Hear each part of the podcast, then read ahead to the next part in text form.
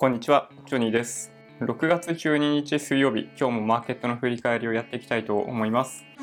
振り返りの前に、未だに紛糾しているというか、与党としては、火消しに一生懸命なこの老後2000万円問題ですね。これ日経新聞なんですけど、年金への根強い不安露呈、老後老後2000万円報告書撤回。金融庁は11日、老後の金融資産が約2000万円必要とする資産を盛り込んだ報告書の事実上の撤回に追い込まれた。麻生太郎大臣は同日、正式な報告書として受け取らないと表明した。有識者会議でまとめた報告書が認められないのは異例。騒動の広がりは将来の生活設計に対する不安を映し出した。政府が公的年金制度改革を着実に進める必要性が改めて浮き彫りになった格好だということですね。なんかこの問題なんでこんなに騒がれてるのかっていうのが僕自身よく分かっていなくってただなんかなんかのニュースかななんかのニュースで聞いたんですけどどうも過去に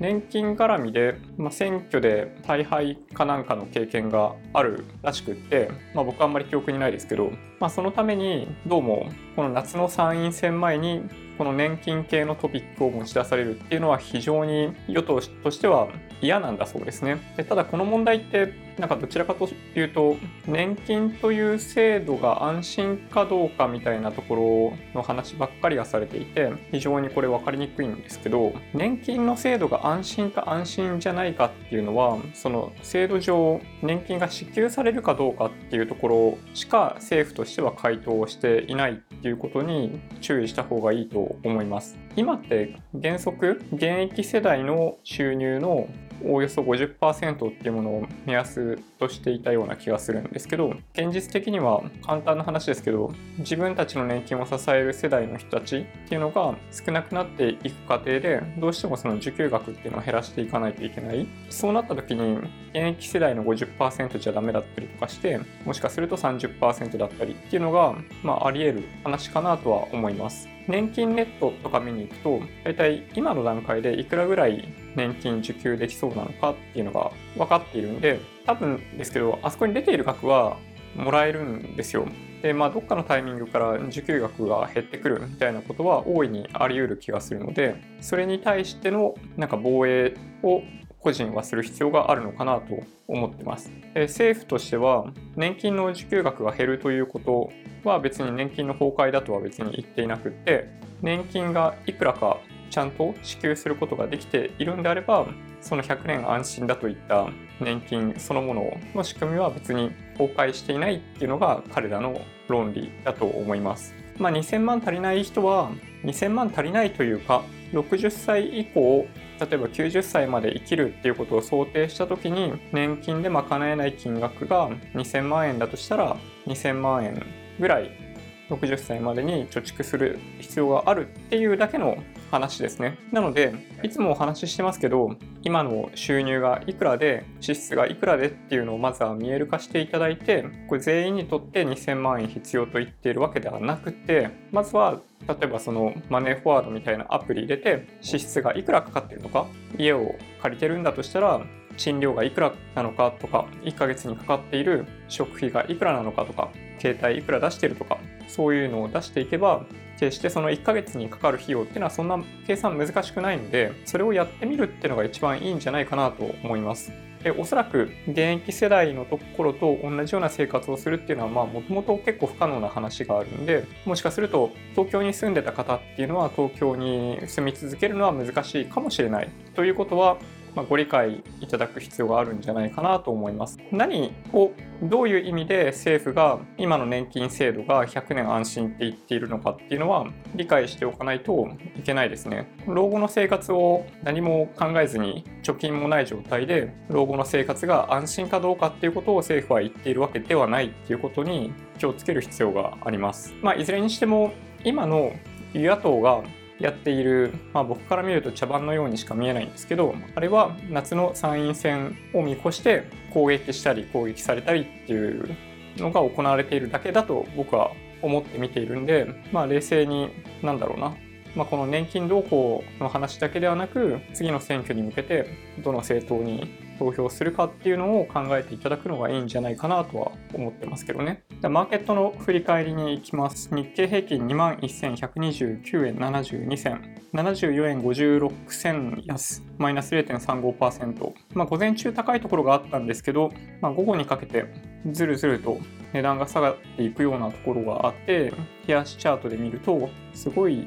上髭の長い陰線という感じになってますね。ちょっと転換点になっているようにも見える。トピックスは1554.22マイナス7.1マイナス0.45%同じく冷やしチャートに関しては上髭の長い陰線になってますね。で、米ドル円は108円台前半ぐらいをつける時もありましたけど、まあ、今も前半ですけど、108円42銭から45銭でやり取りされてますね。日経平均の PR が11.92倍、PBR が1.06倍と、まあ、今もなお12倍台以下の安い水準になっていて JPX を見ると今日の出来高10億5000万株売買代金が1兆9000億円値上がり717値下がり1329変わらず95ということで、まあ、引き続きあの商いが少ない状態が続いてます。モーニングスターで新高値銘柄数を見ると71、新安値銘柄数を見ると9と、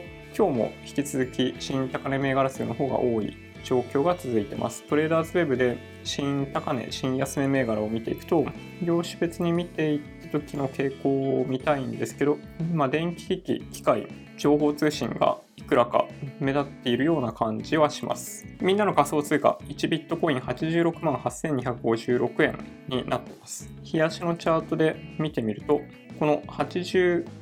万円をまたがってずっと攻防が繰り広げられていて25日移動平均線が上にあってなかなか抜けられないっていう状況が続いてますね。いくつか海外ニュースを取り上げていきます。海外ニュースといっても安倍さんの話ですね。これ NHK ニュースウェブで安倍首相、イラン大統領と首脳会談、前向きな対応を引き出引き出せるか焦点。イランを訪れている安倍総理大臣は日本時間12日午後10時半過ぎからローハニ大統領との首脳会談に臨んでいて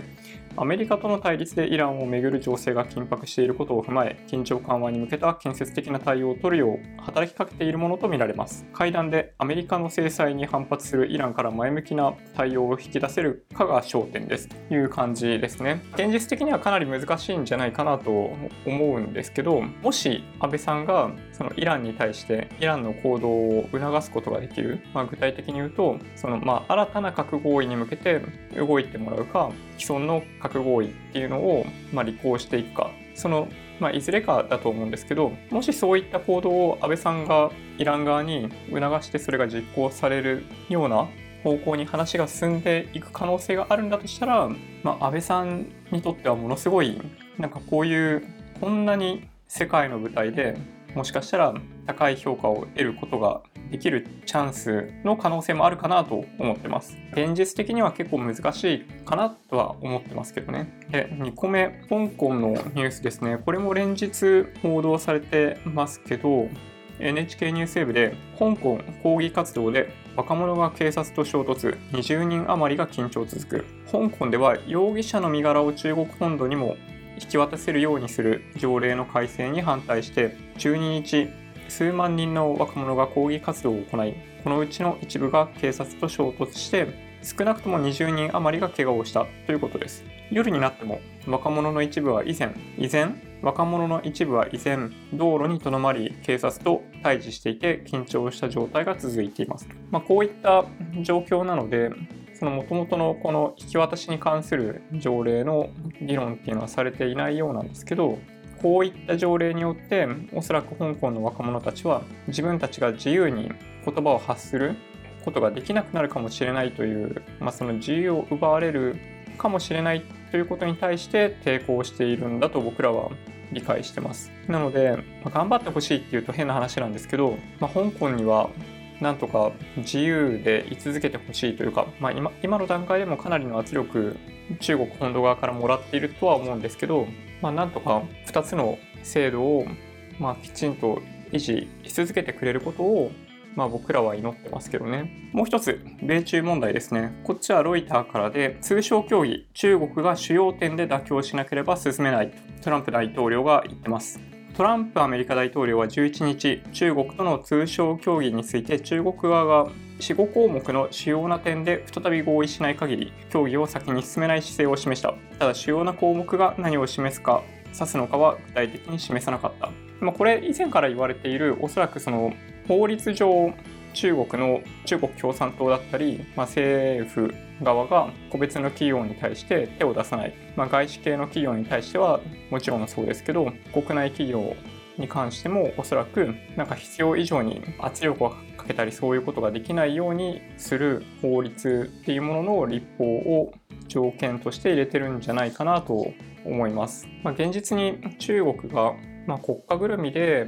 知財を盗んでいた可能性が高いとまあ、アメリカは言ってますよね。主にアメリカから発信されているニュースなのでもちろんなんですけど、まあ、いろんなニュースを見ている限り、まあ、僕らの目から見ても結構そういう行為を行ってきたと思わざるを得ない。でおそらくそれは、まあ、対アメリカだけではなくて日本からも資材を盗んでいたと思われる。まあ、だけど日本の場合はなかなか経済的な理由だったり、まあ、地理的な近さとかもあったりするんでなかなか中国に対してそういうことを言える立場にないっていうのが、まあ、若干悔しいところではありますけど、まあ、アメリカは真っ向勝負できる立場であるんで今のうちに中国を押さえつける必要であると必要があると。であれば彼らとして落ち度があるようであればもっとことんそれをついていくっていうことを今現在やってます。まあ、ただ、なんか長期的に見た時には、まあ、日米の貿易戦争後に決して日本企業が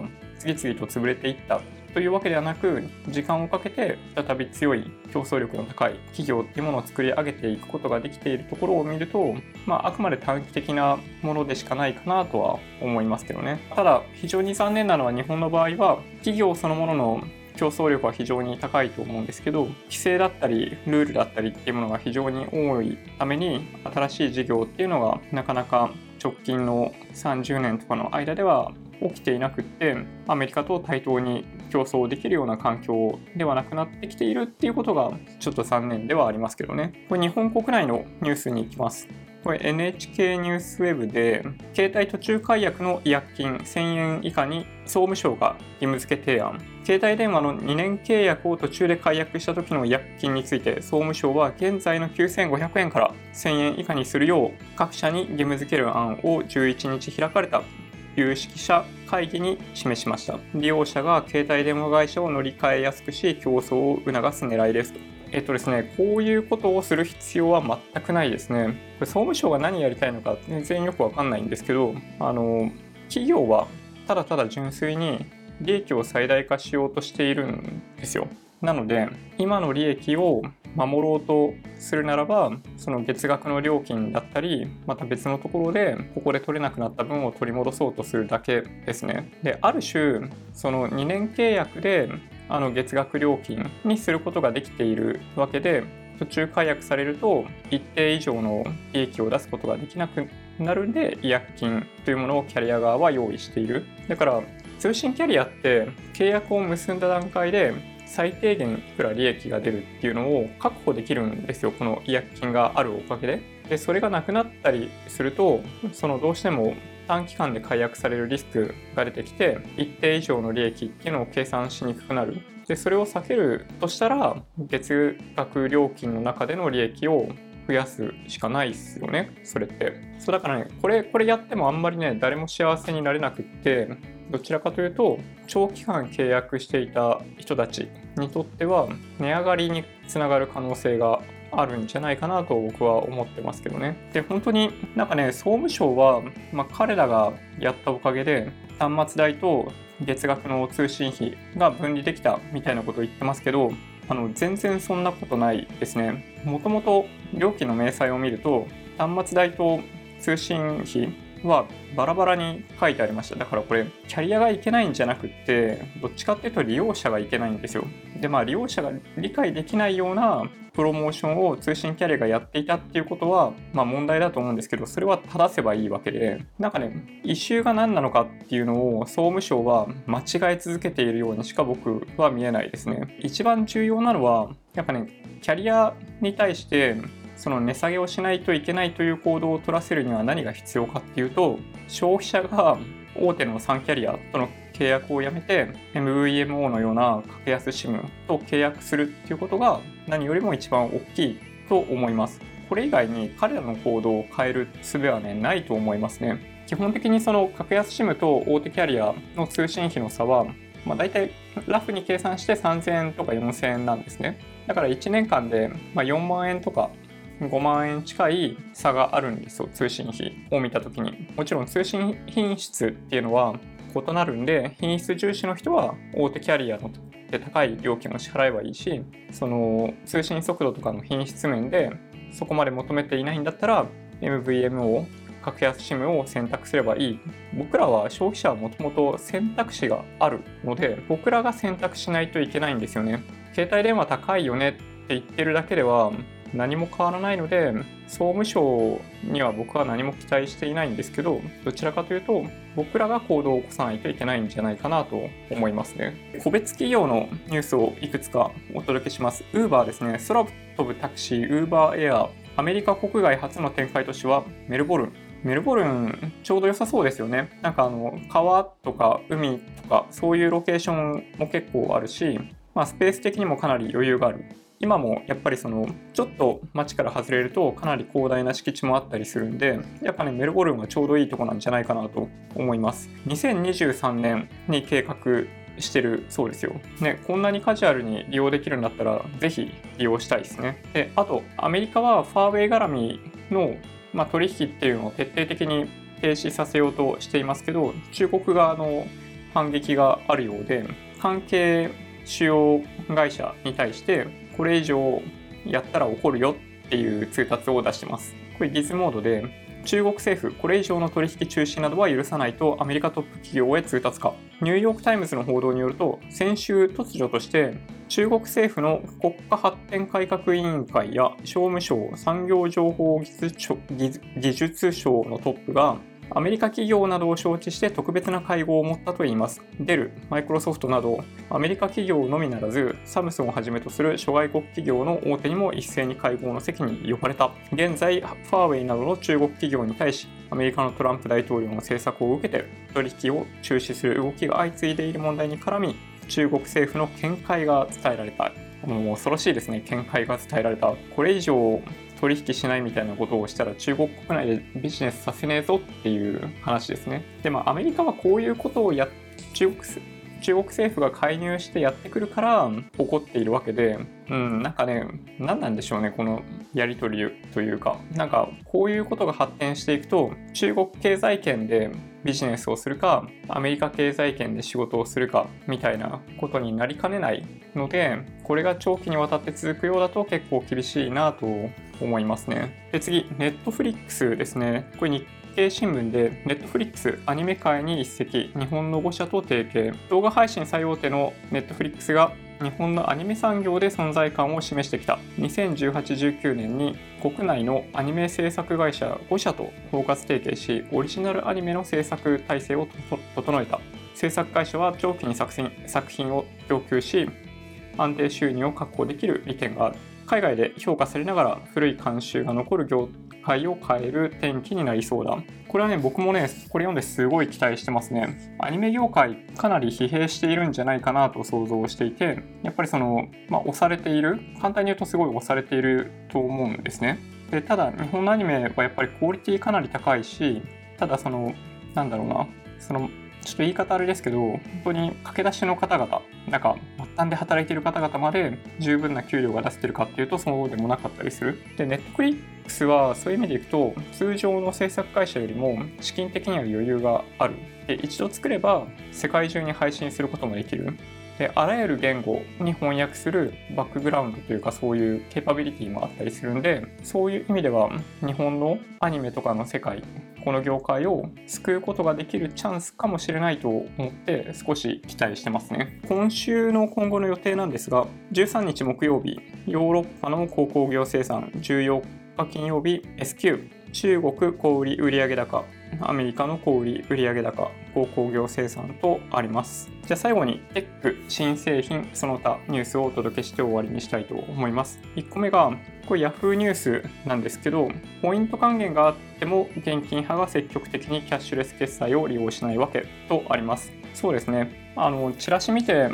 10円、20円の差を一生懸命節約しようとする人でもキャッシュレス決済を利用しない人は利用しないんですよね。本当にこれって、まあ、外から見ると非常にナンセンスな感じがするんですけど、まあ、そこには一つ、まあ、大きなハードルがやっぱりあるにはあってやっぱね自分がやったことないことをできる人とできない人っているんですよそういう意味でいくとその以前にお話ししたように、まあ、マーケティングの世界とかだったりするとそのイノベーターからアーリーアダプターがいてマジョリティがいてラガードがいてみたいな世界があったりしますけど、まあ、その一定の割合、まあ、どんなにその製品がまあ、メジャーであったとしても移行しない人々っていうのはいるんですよね。最終的にはその古い製品がなくなるまでは使い続けるみたいなというのがあります。なので、まあ、これね、そのさっきちょっとお話しした格安 SIM でも同じで、それが安い。で、年間でも本当何万円とかの単位で節約できるっていうことが分かっていたとしてもなかなか移行できないっていうのは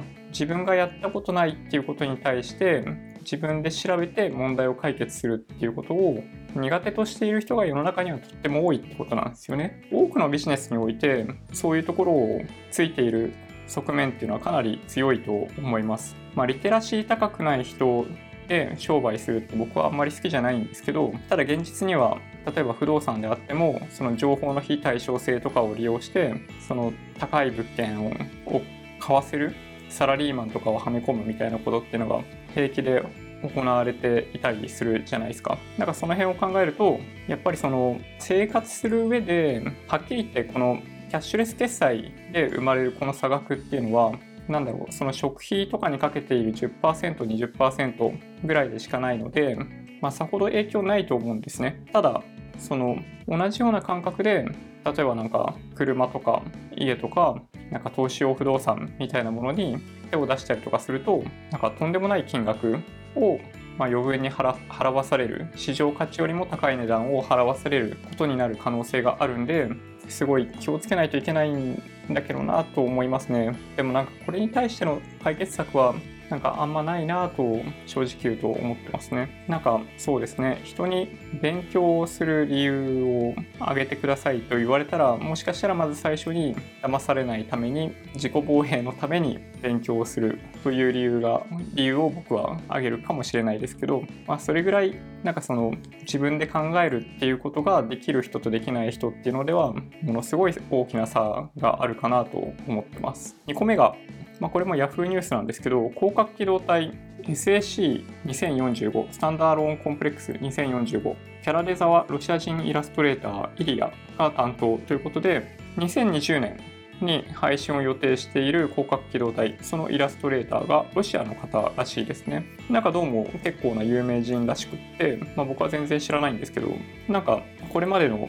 草薙素子のイメージとはちょっと違うなんだろうねちょっと丸い丸い、なんだ、なんでしょうね。ちょっと印象が違いますよね。はい。ちょ、なんて言ったらいいのかわかんないな。最後にもう一個映画関係のニュースで、まあ、これも Yahoo ニュースなんですけど、アニメ、映画化、僕らの7日間戦争、12月ロードショー、特報公開、アニメ映画「僕らの7日間戦争」が12月から全国ロードショーされる。原作は角川文庫にて85年に刊行された僕らの7日間戦争だがアニメ映画版では7日間が原作の関数字7ではなくアラビア数字になっている。特報映像とティザービジュアルが公開され公式サイトもオープンしたということですね。これもともとの映画もともとのまあ、文庫ではないその映画の7日間戦争を見たことあるっていう方は、まあ、意外と少ないんじゃないかなという気はします。今の若い世代にとっては。ただその当時僕も小学生だったと思うんですけどものすごい印象的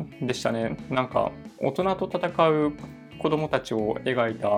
7日間戦争は主演に女優の宮沢りえが出ていたっていうこともあって一世を風靡しましたね。まあそんなこともあって個人的にはまあこれ公開されるんであれば見に行きたいなと思ってたりします Twitter、Instagram のアカウントもあるのでもしよろしければフォローお願いします音声だけで大丈夫っていう方はポッドキャストもあるんでそっちもサブスクライブお願いしますもしこの動画が参考になったというようであれば高評価ボタンをお願いします。合わせてチャンネル登録していただけると嬉しいです。それではご視聴ありがとうございました。バイバイ。